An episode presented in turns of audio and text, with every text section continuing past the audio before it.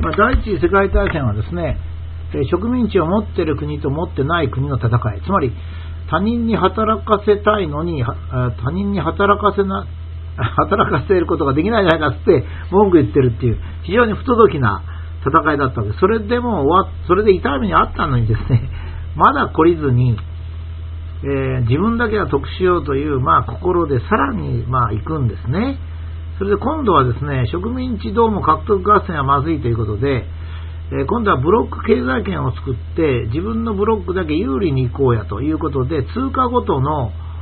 このブロックを作るんですよね。また、まあ、どんどん次から次と悪いことするんですが、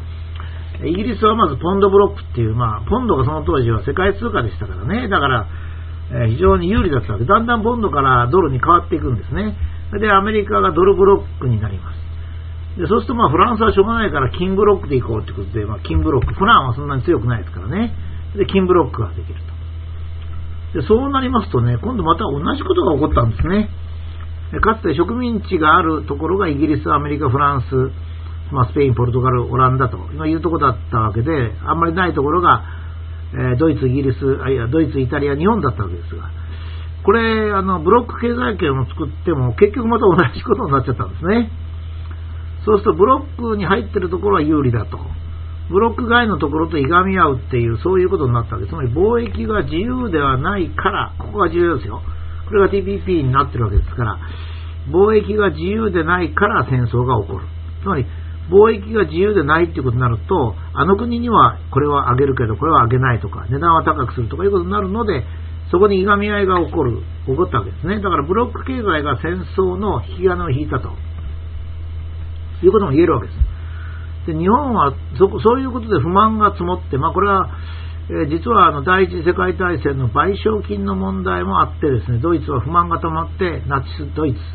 ヒトラーが登場するわけですね。ああいうまあちょっと変わった人が登場するにはその背景がやっぱりあるわけです。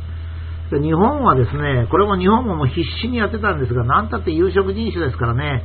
ものすごい差別されてたんですよ。まあ、この頃反日日本人がですね、白色、白人側についてですね、何度かの言ってますけども、基本的にはもう本当明治独立してから、もし日本が白人だったら、全然えー、朝鮮、台湾、満州を取っても何の問題もなかったんですけどね、もちろん朝鮮、台湾、満州の満州の人は大変大変じゃなかったですけど、少し不安があったかもしれません。私は不満なかったと思いますけどね。だけど、これは日本人が有色人種でしたから、え、アメリカ、イギリス、フランス、オランダぐらいが寄ってたかって日本を潰そうとするんですよ、それ、ロシアもね。で、中国はもちろん、あっち行ってもこっち行ってもいいっていう民族ですから、白人側につきましたんでね。それで悪戦苦闘を日本がしてるうちに、今度はアメリカが石油を禁輸しました。この経済制裁ですね。この経済制裁は戦争の引き金を引くんですよ。経済制裁っていうのは宣戦布告と一緒なんですよ。なぜかって言いますとね、まあ、石油が禁輸されるとやっていけませんから、日本は。だからもう戦うしかなくなっちゃうんですよね。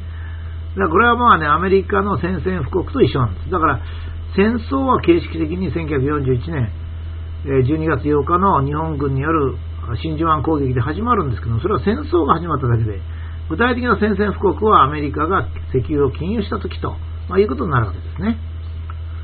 で、まあ、あの、そういった日本は切羽詰まってたわけですが、日本から見ますとね、まあ、ドイツは、あの、まあ、ベル、あの、ベルサイユ条約のですね、あの、えー、第一次世界大戦の賠償金を少し緩和してもらえばいいような気がするんですが、まあ、狭いヨーロッパですからね、まあ、隣同士陸続きですから、まあ、イギリスとかフランスが悠々とやってるのにドイツだけがひいひいと働いてるってことが続くとですね、やっぱり不満は募るわけですね。イギリス人っていうのはうまいもんでね、もうインドとかカナダとかオーストラリアとか植民地にしましてね、そこに働かせて悠々とやってるわけですよ。ほとんど働かないで悠々やってるんですか。海軍だけ持ってるわけですからね。それを見ますとね、俺もああいう生活がいいなと思ったわけですよね。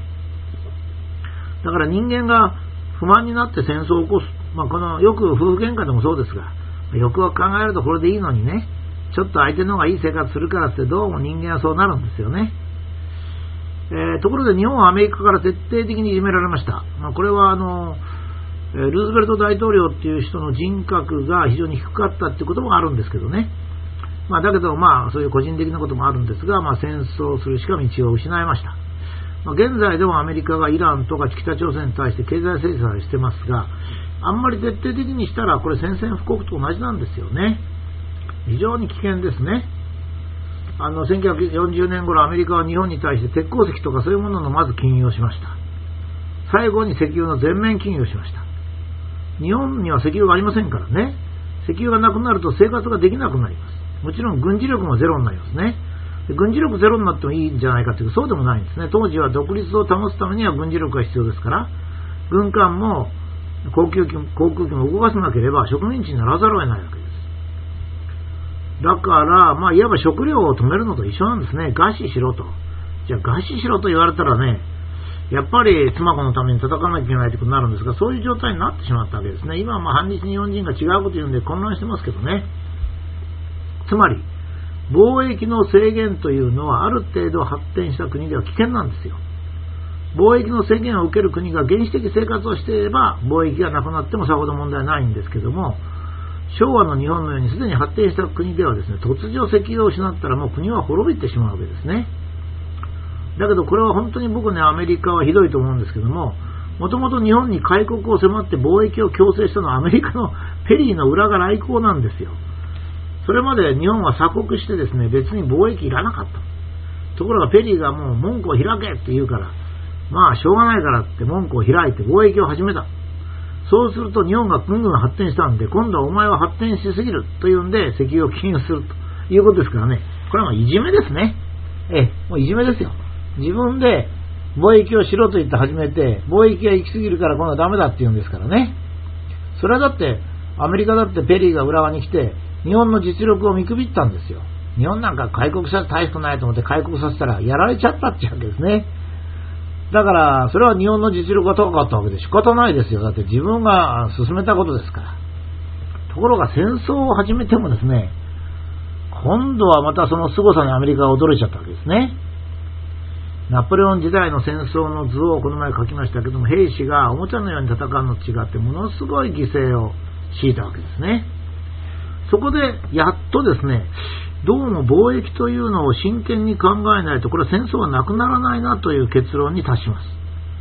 これが大体、第二次世界大戦が始まった直後だったんですね。その頃日本は本当に余裕がなくて、アメリカと決死の覚悟で戦ったわけですが、アメリカの方はどう考えてたかって、普通まずったなと。やっぱりモンゴルの時代から考えてみると、えー、モンゴルもそうだったし、ポルトガル、スペインもそうだったし、イギリス、オランダもそうだったし、我々アメリカもそうだし、